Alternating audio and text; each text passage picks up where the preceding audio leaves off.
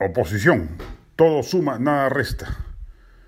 Son lamentables las disputas tontas dentro de Renovación Popular. No interesa ya a estas alturas discernir las responsabilidades, pero queda claro que el vocero de la bancada del almirante Jorge Montoya no es precisamente un dechado de tolerancia y buenas maneras.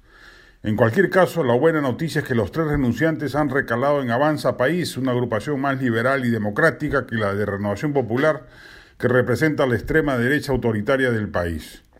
Decimos esto porque más allá de diferencias claras, lo que en estos momentos necesita el país es una férrea unidad entre, todas las fuerzas de centro y derecha para hacerle frente al, despropósito mayúsculo que muestra el casticerronismo.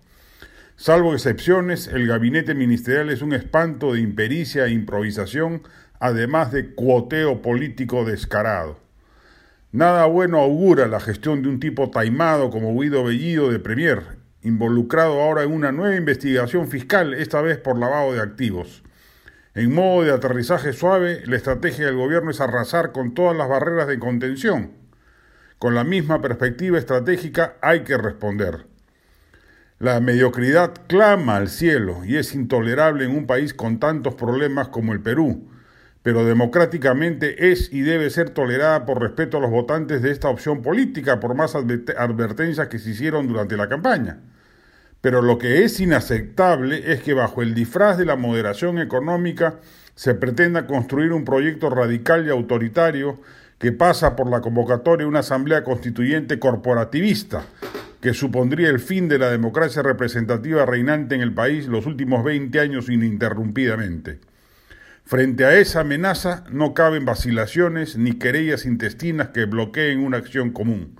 Desde el Congreso, desde las calles y las organizaciones sociales, se debe poner coto a tamaño despropósito. Ya hay, por ejemplo, una iniciativa de la bancada de Podemos para acotar las cuestiones de confianza. A ello debe seguir la elección de nuevos magistrados del Tribunal Constitucional.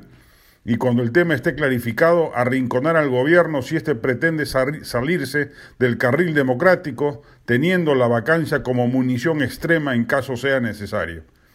Centristas y derechistas deben actuar unidos en esta tarea. Eventualmente sumar a algunos izquierdistas desencantados.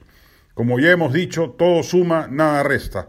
Hay que descartar la práctica infantil de pretender ajustes de cuentas absurdos en momentos en los que ello no corresponde y más bien divide los esfuerzos comunes.